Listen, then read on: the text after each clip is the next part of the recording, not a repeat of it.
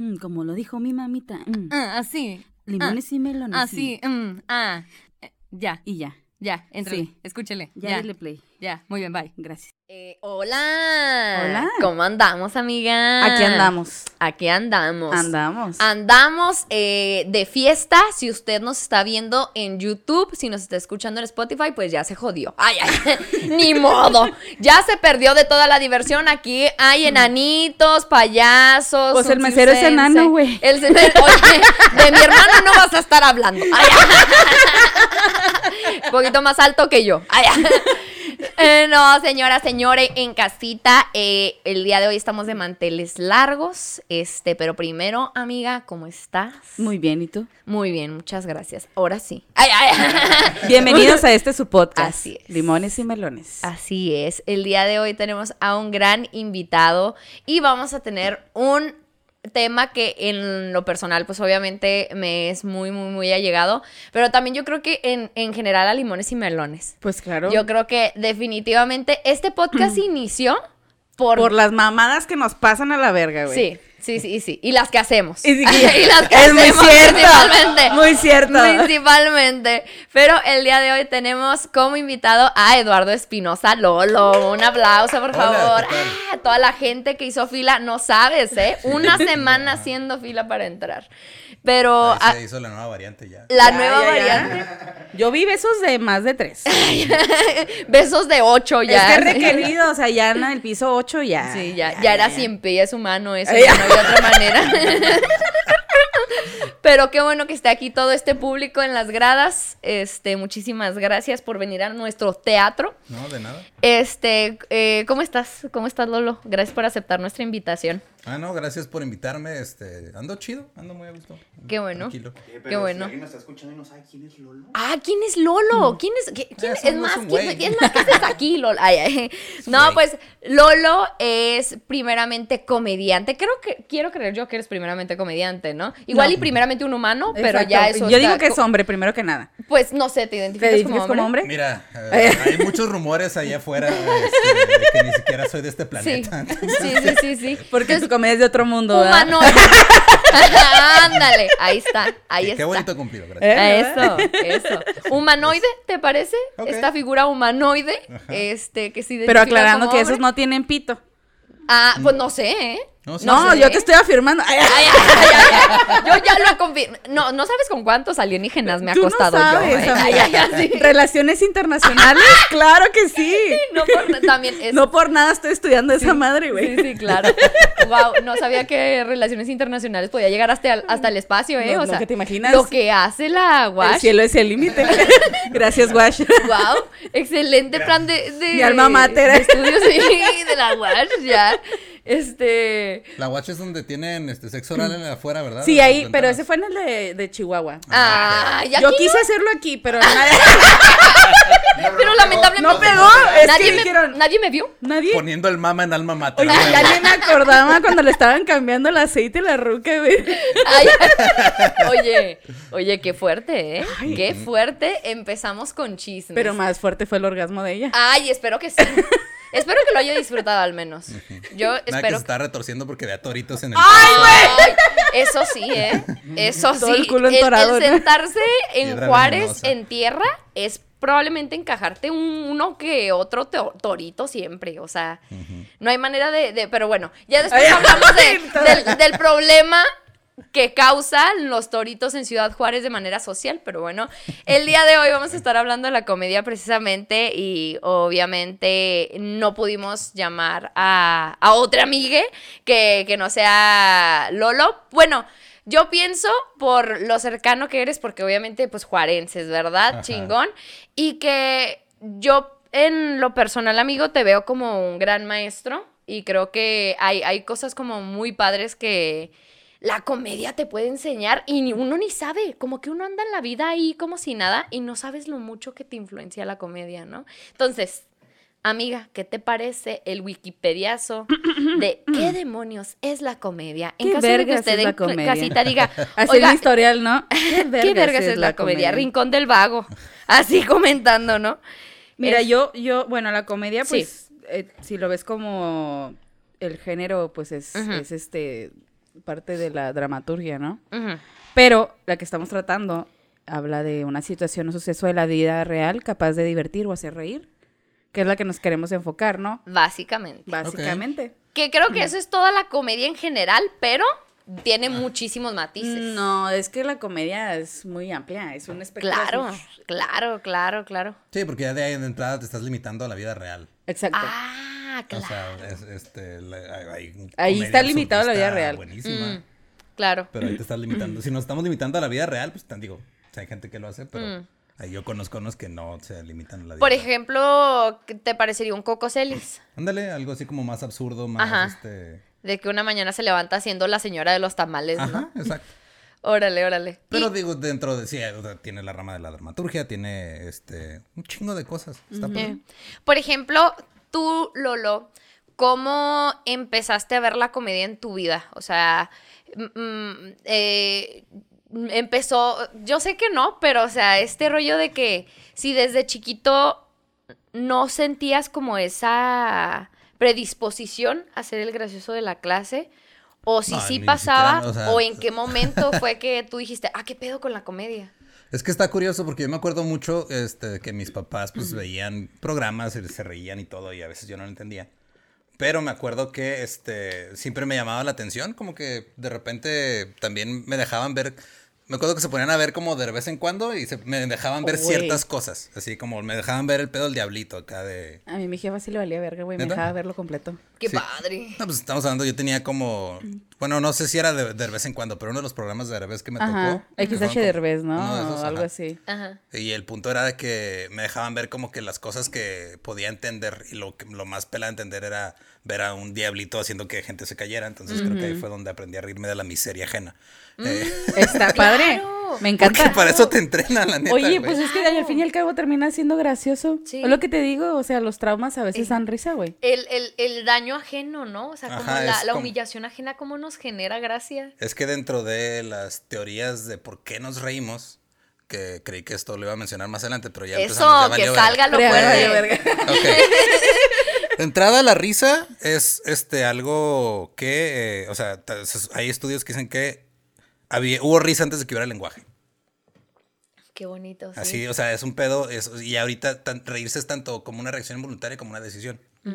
Pero había risa desde antes de que hubiera lenguaje. Esa parte está muy cabrona. Sí. Y la manera en la que funcionaba o, o lo que han este como que descubierto acerca de eso es que la risa funciona como una especie de este manera de comunicarle a alguien que todo está bien. Ok.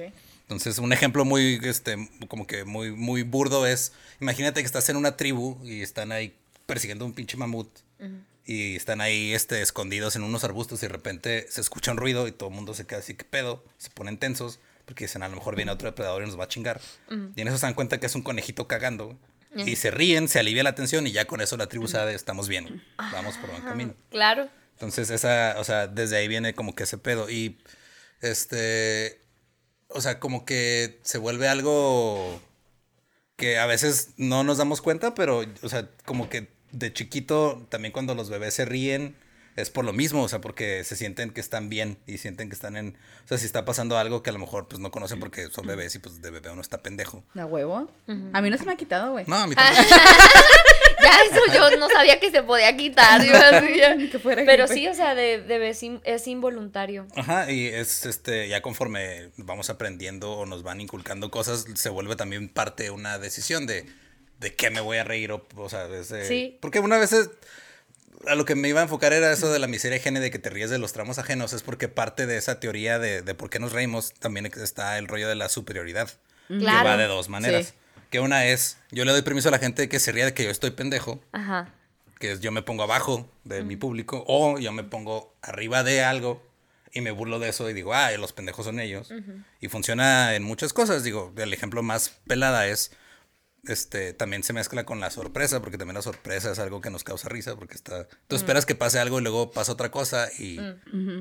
Y algo El que giro de como que- tuerca. sí, algo que engloba ambas, amba- ambos conceptos de la superioridad y la sorpresa es, tú ves a alguien caminando y tu expectativa es que siga caminando, pero se resbala y se cae.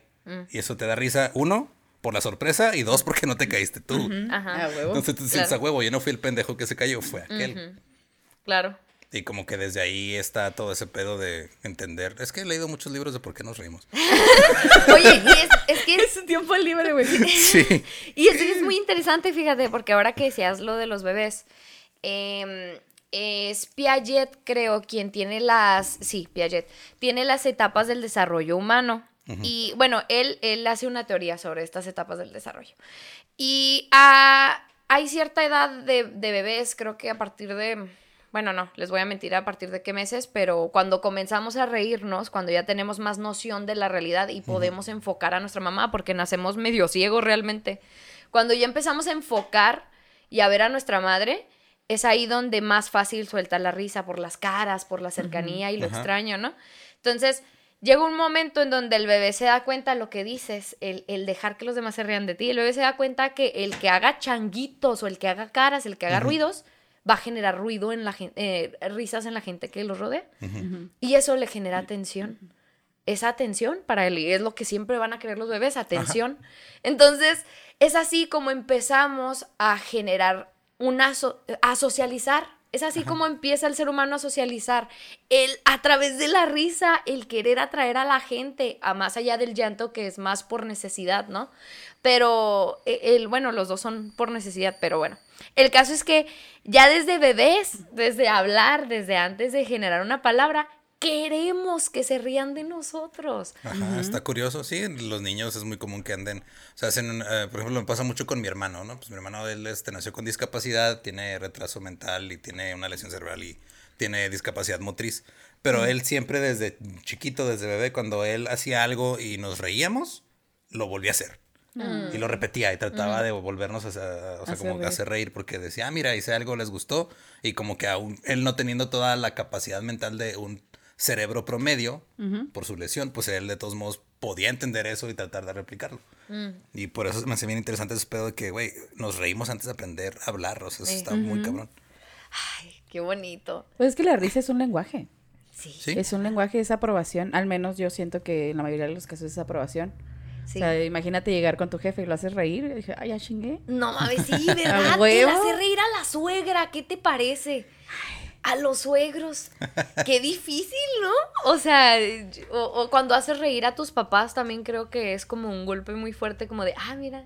Sí, y también dentro de, de mi crecimiento yo me fui dando cuenta como que, o sea, sí me gustaba y me veía, este, digo, lo más, lo más básico, ¿no? Que ves caricaturas y dices, ah, esa caricatura me da risa o eso, pero yo me di cuenta conscientemente de que dar risa eh, a propósito era algo que hacía la gente justo viendo este eh, ese programa de, de Derbez, porque fue de, ah, ok, o sea, el trabajo de este güey es hacernos reír y lo está haciendo de diferentes maneras. Como que no lo había visualizado como eso hasta los 7, 8 años que me di cuenta de, ah, cabrón, o sea, ese güey a eso se dedica. Qué bonito. Yo jamás pensé dedicarme a eso, Ajá. pero siempre fue como, de- se, se me hizo muy interesante el, el darme cuenta de que, o sea, no, no, no nada más está pasando, es, es por diseño. O sea, él Ajá. dijo, esto va a hacer reír a la gente, lo vamos a hacer. Ajá. Eso me hizo muy chido. Y ya yo después como que en la secundaria fue con- cuando empecé a encontrar como mi propia identidad dentro de la comedia que me gusta. Por eso digo que también es en parte un instinto y en parte una decisión, porque pues tú también te vas este, forjando como un sentido del humor dependiendo de lo que te gusta y, y tú decides de qué reírte o de qué no. Entonces me gustaba, mi papá me, me- así me daba CDs de Polo Polo escondidas de mi mamá. y la madre. Y decía, "Ah, mira, qué chido, pero luego descubrí otros, otros programas y otros comediantes. Y como que dije, ah, mira, este es el, el- el humor de mi papá y está chido y sí me da risa, Ajá. pero este es lo mío. Y Ajá. con esto me identifico más. Y fue cuando me empecé como que a, a, mes- a meter más en ese pedo. Mm. Pero yo siempre lo veía como algo muy de este, de... O sea, me- me- mi cerebro funciona mucho tratando de entender cómo funcionan las cosas siempre. Entonces es de, ah, esto, me- esto me hizo reír. ¿Por qué? O sea, ¿por qué me estoy riendo de este pedo? Que me parece gracioso. Y como que desde la secundaria este, empecé a, a ver ese pedo. Y luego ya en la prepa, en MySpace, había una sección de blogs. Y yo de repente escribía cosas que eran graciosas para mí en mi blog y nomás lo leían mis compas. Ajá. Y luego me decían, ah, sí, eso estuvo gracioso. Ah, eso no lo entendí. Y yo, ah, ok. Pero fue como que la primera vez que escribía como conscientemente para tratar de hacer reírme, aunque sea a mí o a mis amigas o a mis amigos, era justo, pues hace pinches 20 años estuve en Ruco. No mames. Qué, qué chingón que. El, el poder empezar a identificar qué es la risa, ¿no? Cuando eres morrillo. O sea, tanto en las caricaturas, lo que dices, ¿no? Como entre los amigos, güey. Por ejemplo, yo, yo no donde lo veo, o sea, como ya algo clave, ¿no? Para poder socializar o para caerle una morrita, es la risa. O sea, yo, por ejemplo, mira, a mí me pasó una vez. Yo, no, o sea, yo me puedo considerar que soy atractiva, más no guapa, ¿no? Pero lo que a mí atrapa es que yo soy graciosa, ¿no? Hasta cierto punto, pero de la situación. Ajá. No es como que yo busque ser graciosa todo el tiempo, sino que pasa algo y, la, o sea, se las cago. Ok. O sea, ese es, eh, ya ese sí es un reflejo, de cuenta. Sí. Esa madre ya, ya está así despierta. El cague. Sí, Yeah. entonces a mí me presentaron a un chavo y este, este güey pues le dijeron, ella es Valeria, la madre, es súper buena onda, pero no se acercó conmigo, sino que me veía así como que, o sea, ¿y qué tiene de especial? Nos fuimos a pistear todos después y el güey ya no se quería ir de ahí, güey, porque yo se la estaba cagando a toda la bolita porque estaban diciendo puras mamadas. Ajá. Entonces el güey me dijo, es que hasta que no hablaste y vi que eras graciosa, no me llamaste la atención. Y yo, gracias, culero. Pues ya, pendejo, mira nomás. Ay, ¿Y quién te preguntó, imbécil? Muchas gra no, no, no, dormir, no, no. mamón. No, no, de verdad, gracias al Señor que me pudiste escuchar hablar. No, no, ¿qué hubiera hecho? ¿Qué hubiera sido de mi vida sin tu aprobación? No. Y te lo juro, o sea, no sé si a ti te pasa igual. O sea, Ah, por no, yo soy un Adonis. Ay. Pues no, no, la neta no. Ay, ay, ay, la cara estaba para allá. Tania y yo presen bueno, también estaba Borre y Badía, ¿no? Presenciamos un momento en donde se le echaron casi a Lolo, ¿eh? O sea, Lolo, sex appeal, ¿eh? Siento Ahí yo. la quería. Pues Ah. también cuando fuimos a México también hubo unos Sí, sí, sí. Hay, hay gente, La gente muy desviada. sí. Muy solitaria. pero, Pa' todo hay gusto, pero dinos, síguenos antes, sigue antes de que, de que yo ya revele más cosas. Es que en sí, o sea, como yo, cuando empecé a, a ver la comedia que a mí me llamaba más la atención, era, fue justo porque teníamos DirecTV pirata, porque Frontera era... A que huevo, güey, ¿quién no lo tenía así? chingada. Y descubrí Comedy Central en inglés y empecé a ver stand-up y me empezó a gustar ese pedo. Empecé a ver este South Park, empecé a ver este. Los Simpsons, ya lo veía desde chiquito, mi papá me dejaba verlos y se me hacía bien curioso que mis primos no los dejaran verlos. Y este, y como que se, así se fue como que forjando ese pedo, pero yo siempre lo vi como algo, ah, pues eso lo hace alguien más, o sea, yo nunca fui una persona ni muy sociable, eh, era, platicaba mucho de niño chiquito, luego se me quitó en la primaria, así me volví bien serio y nada más me la pasaba yo mucho en, en mi, en mi pedo. Ok. Entonces, como que, eh, honestamente, no sé cómo ligo. Entonces, o sea, no, digo, si hago reír a Tania, pero este, luego me regaña por decir cosas. Sí. Sí, pero ustedes han sido testigos de que nada más me dijiste, Espinosa, yo, ¿ahora qué dije? Que la cagué. Oye, pero por ejemplo, uno de los puntos que tenemos aquí. ¿verdad? Yo, por ejemplo, puse uno que como las situaciones como los traumas Ajá. terminan dando risa. O sea, Sí. Yo, por ejemplo, les yo les cuento mis traumas a veces, ¿verdad? Ajá. Por ejemplo, el que te digo de mi de mi ex Ajá. que andaba diciendo a otro amigo de nosotros en común, pues que pues que yo la mamaba muy chido, güey. Yo dije, ah, cabrón, pues ni que fuera currículum. No es por presumir. No es por pero presumir. ustedes creen, o sea, ajá. Y yo, o sea, mi, mi trauma fue en ese momento la humillación, porque pues sí me humilló, o sea, expuesta, ¿no? me, sí, Sí. me humilló, me sentí expuesta, pero ya después, o sea, dije, ah, cabrón, pues ni que anduviera pasando el pinche currículum por todos lados, güey. Pues no, pero digo, o sea, sí eh, hay, y lo dicen mucho eso de, ah, tragedia más tiempo igual a comedia, no estoy tan de acuerdo con eso. O sea, sí, pero hay más matices que eso. Pero también el, el aprenderte a, a reír, o sea, una cosa que sí me dijo mi papá que para mí fue muy valiosa, fue cuando, porque por más que parezca que yo sufría de bullying un chingo, casi no, es muy raro, o sea, casi nadie me hacía bullying. A mí nadie me pelaba tampoco en la escuela. Sí, y la, o sea, la- las pocas veces que me acuerdo que me hicieron algo de bullying, mi papá me dijo, pues si te dicen algo, ríete. Y ya con eso no los vas a desarmar. O sea, si tú te ríes de lo que ellos están viendo de ti, ya no te van a decir nada. Y lo, y lo puse a prueba y sí. ¿Y si funciona? Ellos me decían algo de, ah, sí, pinche pendejo. Y ah, sí, ah, está bien pendejo. Y ah, pinche cuatro ojos. Ah, sí, güey. está- y, o sea, y como que al, al quitarle, le estabas quitando el poder Sí, al la- insulto. Ajá. Y tú te empoderabas con la risa. Y eso a mí me funcionó. Y eventualmente, o sea, la poca gente que me llevó a molestar, que fue en la secundaria, pues lo dejó de hacer. Porque Pues, era, no, pues no funciona. O sea, porque están buscando una reacción negativa, no la están obteniendo. Pues no. Y mejor se van y buscan otra víctima. A huevo. Sí, sí, sí, sí, sí, sí. Pero también eso lleva un proceso, o sea, digo, no fue como que chinga, o sea, porque pues, fue un trauma, ¿no? Te sentiste Claro. humillada, te sentiste de que este pendejo anda ahí compartiendo cosas Que no debe, caso. ¿verdad? Pero llega un punto en el que dices, ok, va, ya, los, ya lo procesé, ya lo superé, me puedo reír de ello y Ajá. ya. Puedes hacer un comentario, un chiste. Sí, sí, sí. ¿Qué digo? Frida ha visto la- los últimos 10 minutos de mi show. Sí, no, no, no, no, no. O sea, para que Lolo tenga que decir, de verdad, ríanse, no se preocupen, no pasa nada. Está fuerte, pero ustedes ríanse, ¿ok? Terapia. Hubo terapia. Y ya lo, lo dice y todos así de, ay, me quiero reír, pero me duele al mismo tiempo.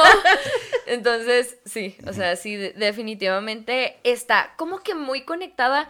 No sé si en totalidad, pero está muy conectada el, el- el dolor o el sufrimiento con la comedia o el- la incomodidad. Siento que es muy curioso el cómo pueden, pueden convivir, pueden hacer una sinergia tan, tan bonita.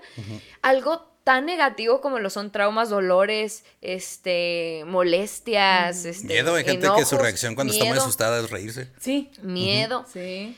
Y, y, este, cómo se puede tornar en comedia, tanto en una rutina como en el momento en el que quieras comentar algo, como en este, como en después platicárselo a alguien, ¿no?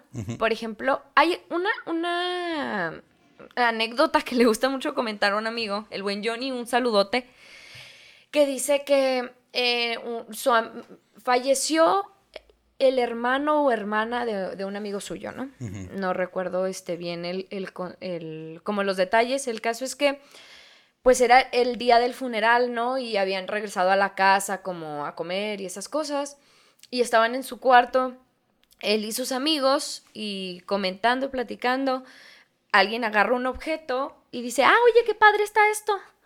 Este, eh, ¿es tuyo o qué?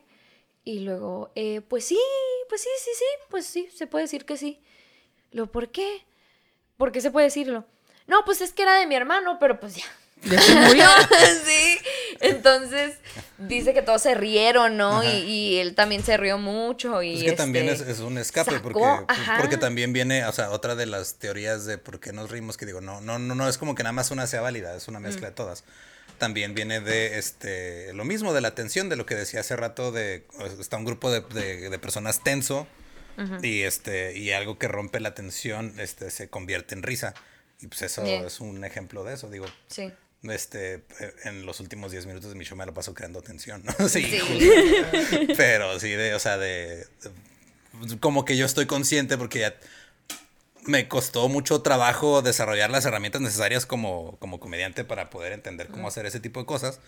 Porque la verdad es de que si yo me pongo a, a pensar en, en el humor que tenía como de, de secundaria prepa, si era eh, de pinche niño edgy, culero, güey. o A la sea, verga.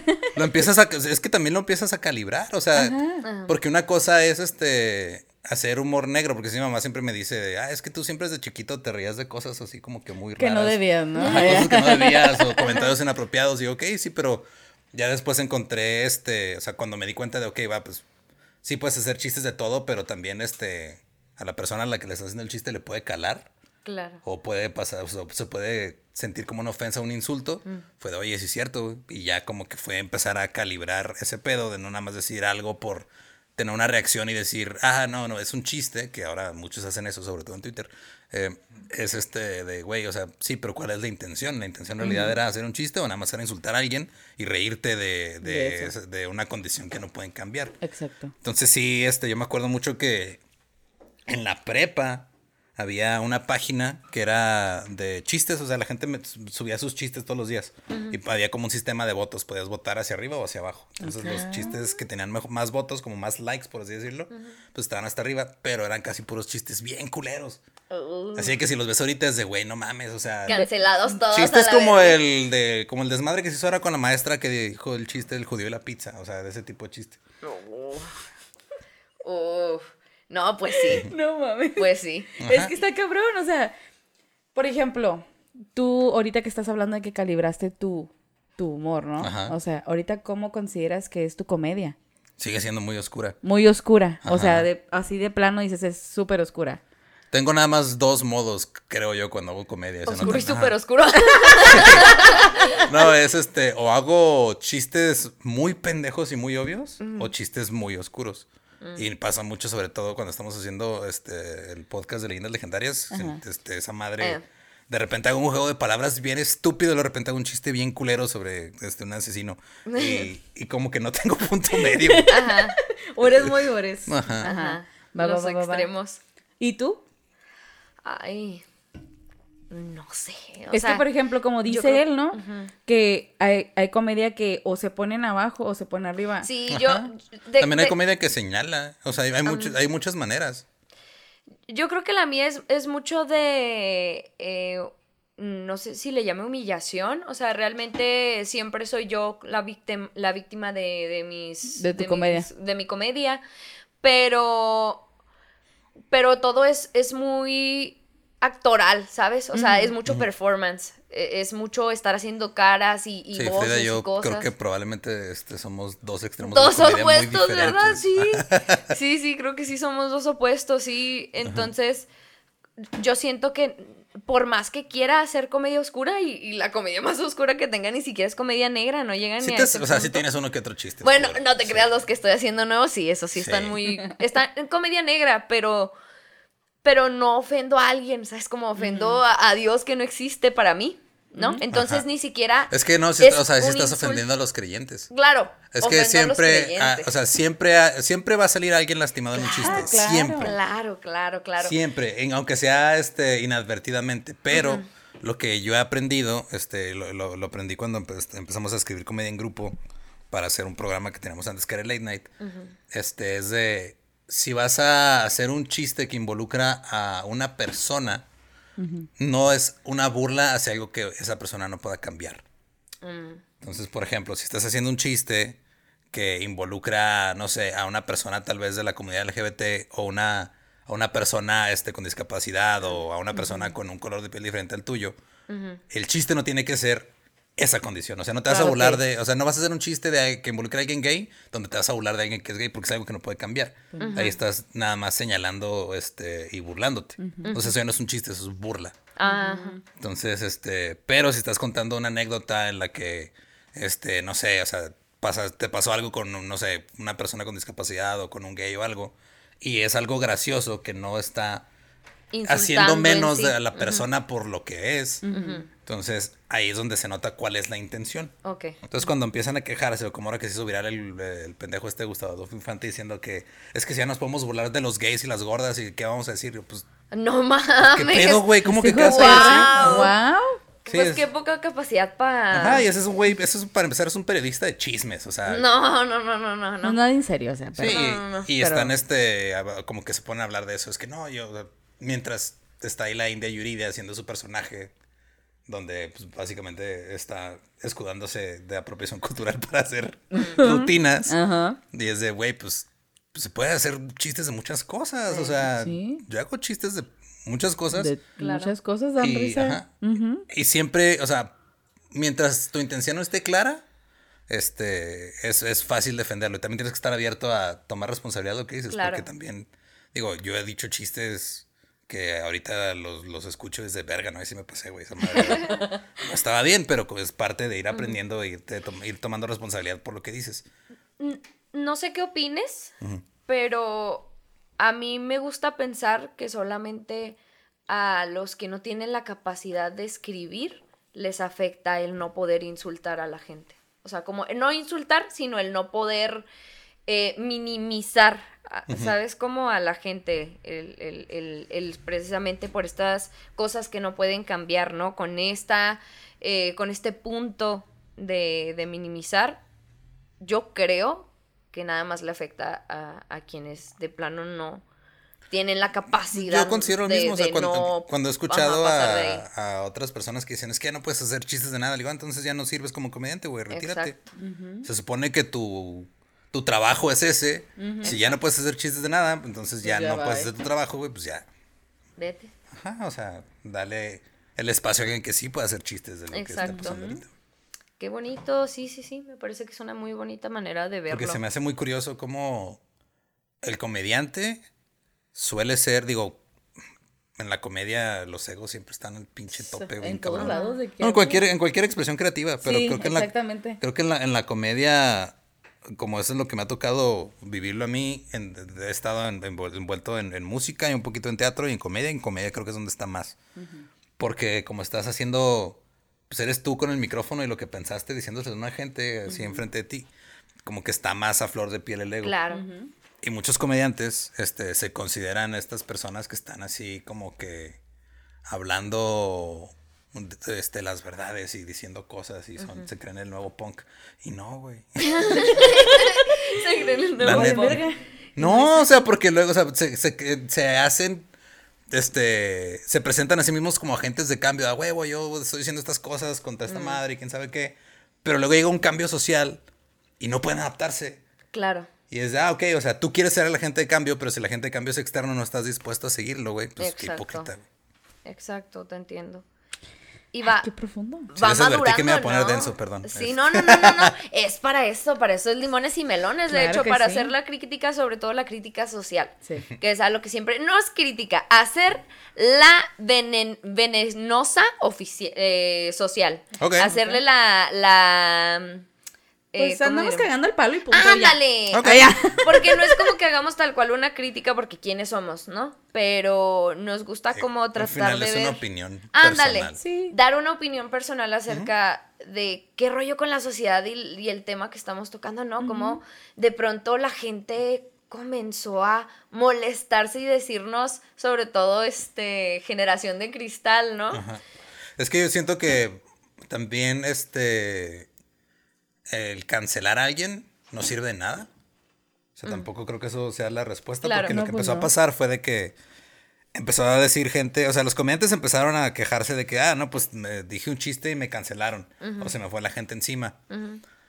Y en vez de tratar de ellos revisar eh, por qué los están cuestionando, luego luego se pone a la defensiva y ya no quieren hacer nada y se, o sea, lo que le pasó a Luis y que por ejemplo ese güey pues por agresor sexual lo cancelan.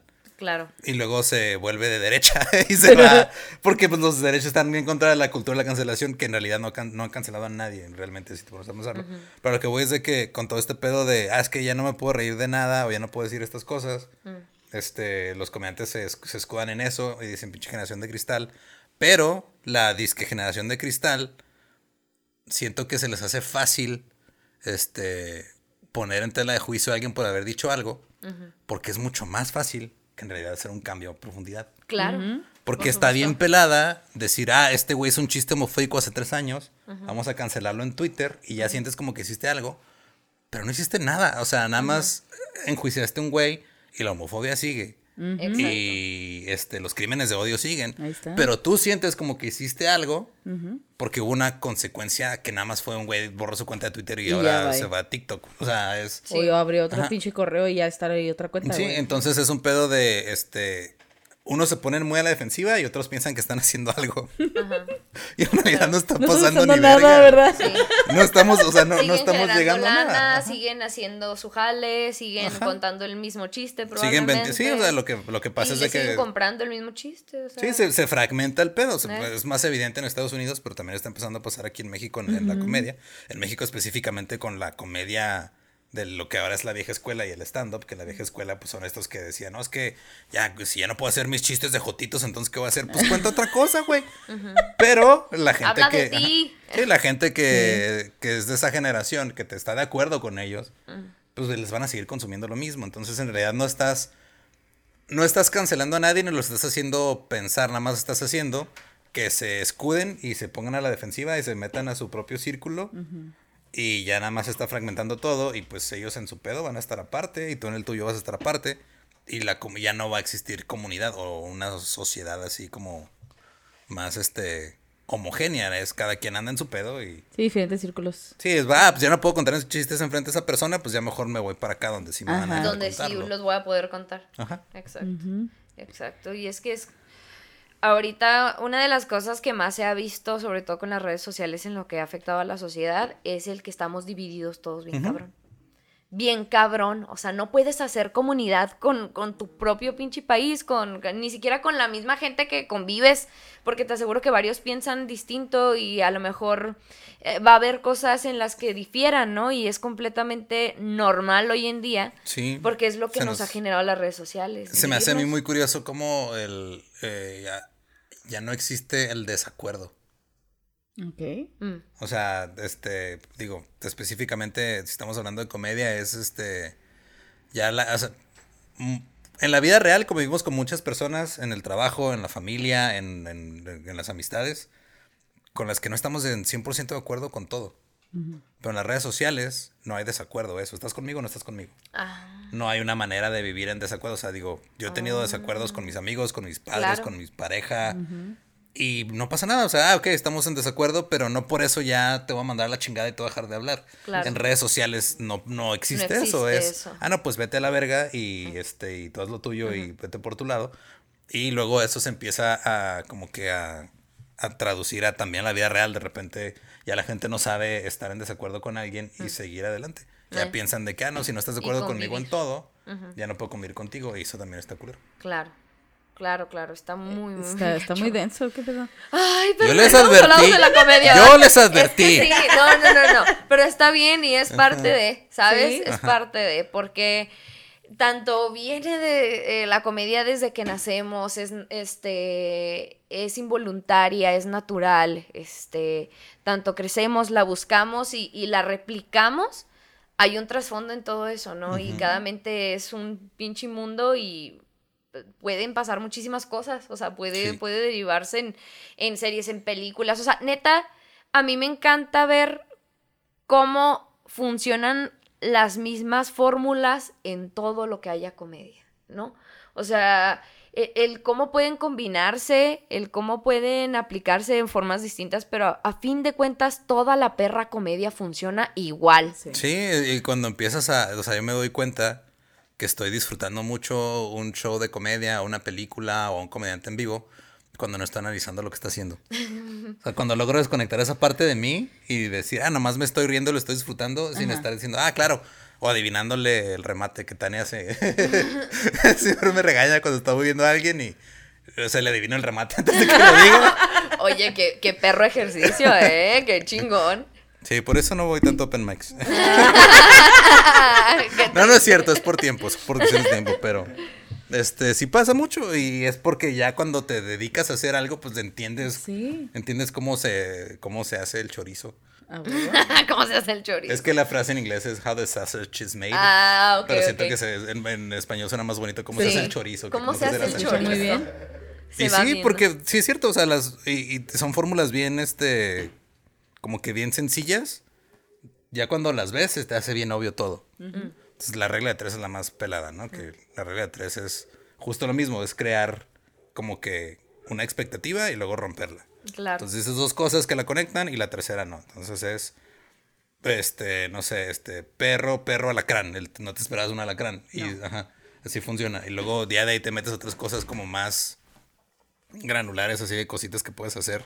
Que puedes ir modificando. y puedes ir y modificando y ya cuando empiezas a aplicarlas y empiezas a ver contenido de comedia, dices, ah, claro, aquí hicieron esto, aquí le movieron acá, acá pasó este Claro. pedo, está bien. Y, está bien y- chido". y muchas veces, creo que más bien naturalmente, mm, mm, lo hacemos al platicar la gente sobre todo que se predispone más a, a- a hablar con comedia, ¿no? A hacer este comentario cagado, el, todo esto.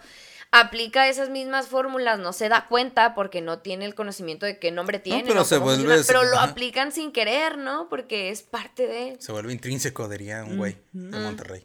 Ándale, de Monterrey. Muy específico. Ajá. Saludos hasta allá, por cierto. A toda la gente de Monterrey. A que todos nos los ve. primos. ah. A todos los primos, ¿cómo no? Y las primas también. Este, oigan, entonces, ¿qué les parece si, si le damos al momento de, de poner nuestra fruta a realidad y pensar qué rollo? O sea, si, si la comedia eh, ha llevado estos, como estos procesos, a- al menos en nuestra experiencia, ¿cómo sería una, vi- una vida sin comedia, güey? O sea, ¿cómo sería un perro ser humano sin, sin la comedia? No sé si sin la risa, me imagino que unas por otras, o sea, es, es igual. Como igual y una mueve a la otra, como lo sería la risa, ¿no? Que es el Ajá. resultado de la comedia, pero ¿qué pedo con el humano? Una máquina gris, ¿no? Así. Sí. Un, un- una, una masa gris. Ajá. Por morder, así. gene- no sé. Es que, ¿sabes qué? Mira, por ejemplo. Un yo animal. también opino, ¿no? Porque también la... la- Los animales, algunos animales también tienen Sí. algo parecido a un sentido del humor. pero de hecho, todos. hasta bien curioso, cuando, si, a- este, un estudio que también leí una vez de, si agarras una risa genuina y una risa falsa y las bajas de velocidad, la risa les- se, escuchan diferente. Por muy parecida que esté la risa fingida a una risa genuina, se escuchan diferente. La risa que sale así natural y este, involuntaria, cuando la, le bajas la velocidad y la pones play otra vez, se oye así como pinche este un primate haciendo sonidos de apareamiento. No mames. Y una risa fingida nada más suena como "Ja, ja", así bien seco, pero una risa auténtica tiene, o sea, se saca algo como muy primitivo de y curiosamente también pasa lo mismo con los orgasmos fingidos, porque en ese estudio también hicieron algo parecido, o sea, los orgasmos A ver si fingidos- adivinan, culeros. Lo graban y lo ponen ahí en slow. Ajá, para saber si. Directamente así hacia la cara. ¿Ves al cabrón así? ¿Será? El audio. Ah, Entonces sí estaría muy cabrón porque, o sea, primero, no, o sea, si no hubiera risa, no tendríamos una herramienta de supervivencia muy básica y tal vez no seríamos la especie dominante. A eso. Eso, ¿no? Esa es una. Si nomás fuera sin comedia, pues este, yo conozco mucha gente que no tiene sentido del humor. Y sí está bien culero eso, güey. sí. ¿Cómo Y vive? lo peor es con Open Mics. en Open Mic Van y se paran a la verga. He conocido gente sin pinche sentido del humor y he estado en la primera fila de mi show en Toluca. ¡Ay, chinga Y no tu madre! toda la puta noche. Así en la mera, así, to- todos viéndolo así, ese cabrón cuando se va a reír, güey. Ya se te Porque- causa un conflicto, Porque ¿no? viven así. O sea, porque no se dan la oportunidad de reír un poco, por el amor de Dios. Oye, No, pues, está- pues, está que a lo mejor curioso, no. ajá. Es que yo también pienso que el humor se aprende, es como dices, ¿no? O sea, tú de, Claro. de chiquito te dejaron ver ciertas cosas que dan risa. Entonces estás aprendiendo y cambia la comedia según, pues, la edad que tengas Claro. o el razonamiento. Claro. O el Ajá. ambiente que tuviste también. O incluso, este, o sea, tu, tu misma composición neuroquímica puede cambiar de qué te ríes o de qué no, güey. Exacto. O sea, de repente me- Tania me enseña este, este videos así de que le salen en TikTok de, de gente con, este, no sé, con cualquier cosa, este, ¿cómo se llama? Neuro, di- neuro- neurodivergente, iba a decir neurodiverso, es casi lo mismo. Que se ríen de cosas diferentes porque su cerebro trabaja de manera diferente. Entonces, por lo regular, o sea, resulta que a la gente que tiene déficit de atención, pues le, le cuesta mucho trabajo, obviamente, seguir a alguien que, que esté hace rutinas largas de comida o algo y se ríe más de cosas absurdas o de cosas Claro. que no parece para una persona no neurodivergente no tendrían sentido. Pero hasta eso te cambia de que te ríes. Entonces, Claro. La neta sí creo que estaría bien culero no tener comedia. Claro. Porque sí. Sería muy vacío, ¿no? Ajá. Sería- ¿Alguna vez vieron una, es una película medio vieja? A lo mejor acá el señor cineasta sí la vio, la de Equilibrium. Es este, sale Christian Bale. Ay, me acuerdo porque hay una escena, o sea, es una pues, sociedad distópica y no hay música. O sea, está como prohibida. Y en la escena en la que, o sea, ni, la- o sea, ni la, la, la misma, no, sé, no tiene banda sonora hasta cierto punto de la película por lo mismo. Y hay una escena en donde se encuentran así un disco viejo y se encuentra el aparato y lo ponen. Y no mames, esa escena está cabroncísima, o sea, porque te cae a ti el 20 como espe- espectador de güey, es la primera vez que esas personas Escuchan, escuchan, música. Y nos- para nosotros es algo ya tan parte de la vida que Sí. está, está en todos lados. Ajá. Y creo que pasa lo mismo con la risa. O sea, si tú te pones, un día ponte a contar cuántas veces te reíste en un día. Ay, no, ya valió verga. Ay, ay, Ajá, o sea- ay, maldita sea, aquí ya va una. Ay, ay, ay. Sí, y es este. Y, Es y- y son un chingo. Y no nos damos cuenta. Porque estamos muy, muy acostumbrados a eso. O sea, y eh, hasta la gente que trabaja en, en cosas así eh, medio. O sea, como que dirías, este, pues, estos güeyes no tienen de qué reírse en su jale. La gente que trabaja en funerarias. Oye. La gente que trabaja en la morgue. Pues ¿Qué- nuestro compa el camillero. Israel. Israel.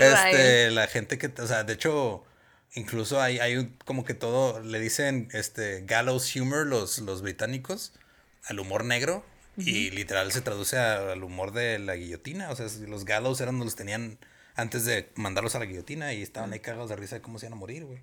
Porque era su manera, ese era su mecanismo de defensa de cómo voy a, a sobrevivir, que no va, literalmente bien, ¿cómo no. superas esa- esa pero, ajá, situación, cómo no? voy a sobrellevar esa situación. Ajá. Y este, a mí en lo personal, yo me he dado cuenta que la comedia sí me ha cambiado un chingo el- desde que empecé a hacerla, como que yo de tratar de, de hacer comedia.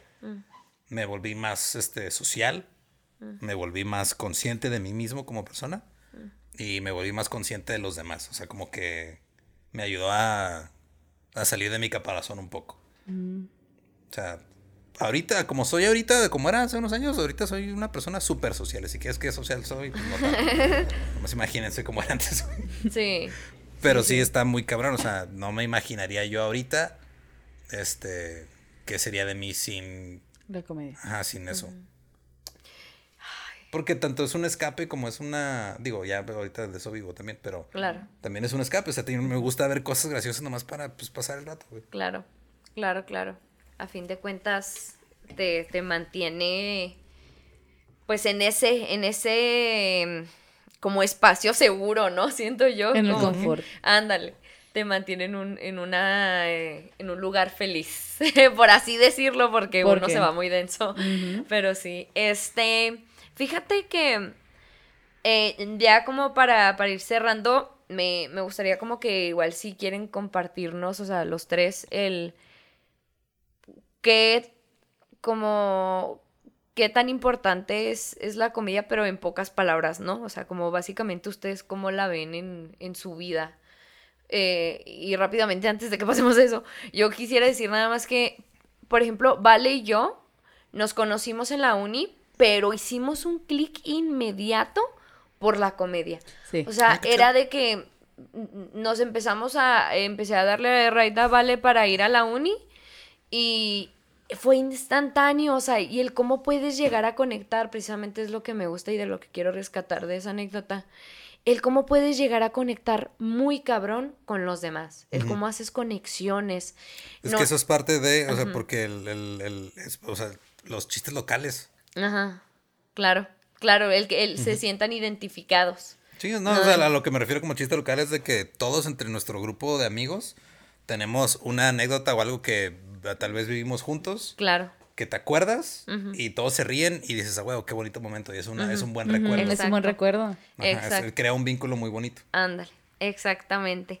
Este, y pues básicamente eso es lo que yo diría. O sea, como el me encanta el, el vínculo que, que puede crear en, en Por la eso, sociedad. por eso en el stand-up funcionan los callbacks. Mm, Porque lo que estás haciendo es con un, un callback en el stand-up es cuando haces referencia a un chiste que ya dijiste antes. Ajá. Y eso siempre funciona un chingo porque le estás haciendo, ahora sí que estás este, engañando a tu público de cierta forma, haciéndoles creer que acabas de crear un chiste local con ellos. O sea, ah, ¿te acuerdas de esto que acabamos de vivir Mm. Juntos, acabamos güey? de vivir. Lo estoy Eh, referenciando ahorita. Y qué este, bonito. yo sí, este, dentro de como este pedo, sea, la, para la comedia para mí es este, aparte de lo que me da de comer ahorita, es algo que si no me diera de comer, de todos modos lo estaría este, disfrutando un chingo, tanto como consumidor como alguien que intenta hacerlo. Y este, hay comedia que nada más literal es para hacerte reír, hay comedia que te hace pensar, hay comedia que incluso ha provocado muchos movimientos sociales. Sí. Entonces es una herramienta muy cabrona. Y este, nada más como que para puntualizar eso es de que hay géneros de comedia y no a todo el mundo le va a dar risa lo mismo. Y está bien, no pasa nada. O sea, hay gente que no le da risa el humor negro, hay gente que no le da risa el humor este, simple, el absurdista. Hay gente que no le gustan las películas de Adam Sandler, pero sí le gustan las películas de, de De- alguien más. O sea, cada quien es como la música, pues tienes tus preferencias y de repente, o sea, hay, veces que quieres escuchar música para bailar, a veces que música para echarte a llorar. Lo- Con la comedia pasa lo mismo. A mí de repente me dan ganas de, ah, quiero ponerme a ver ch- sketches viejos de SNL porque me traen este recuerdos de cuando era adolescente y me trae como es mi zona de confort, ¿no? Y, y hay veces que digo, ok, quiero ver este pedo porque es de alguien que habla de cosas muy cabronas y quiero pensar un poquito más. Entonces, nada más eso, o sea, que pues aprovechen que existe y úsenla. La neta está bien hay- chido. Sí, yo, yo lo uso el día a día, o sea, a mí me gusta porque en, en ocasiones en donde de verdad tengo demasiado estrés, involuntariamente siempre salgo con una mamada, güey. O sea, Sí, ya pues para es- mí misma, yo me estoy, yo me estoy haciendo un chiste, güey. Sí. ¿Sabes cómo? O sea, de que... Es lidiar, ¿no? Sí, es lidiar Ajá. con eso, me ayuda demasiado. Y yo opino que también me ha ayudado a crear demasiados vínculos con la gente. Y yo también creo que me ha dado muchas oportunidades en muchas cosas que quiero lograr. Porque a lo mejor yo siento que hasta sienten la confianza, ¿no? Porque dicen, ah, es confiable, me está haciendo reír. Mm. ¿Sabes cómo? Y no es que lo haga con esa, con esa intención, pero Por eso muchos estafadores se agarran del, Sí, Exacto. ¿verdad? de carisma. Sí. O sea, y es, es el. Yo siento que es mi manera de sobrevivir hasta cierto punto en la sociedad. Porque, pues, es parte. Esa es una reacción social para la aceptación. Y quieras o no, el ser humano siempre está buscando aceptación de Sí. alguna manera. Sí. Sí. Entonces, a mí, tanto como en mis amistades, como en mi trabajo, hasta en la escuela, o sea, la comedia ha sido, o sea, algo que me puede decir que me caracteriza, aunque yo no sea comediante, pero me Es que no, no, caracteriza porque soy... Que sí. es, es otro punto que es muy válido tocar, que no necesariamente tienes que ser comediante para apreciar la comedia o para vivirla.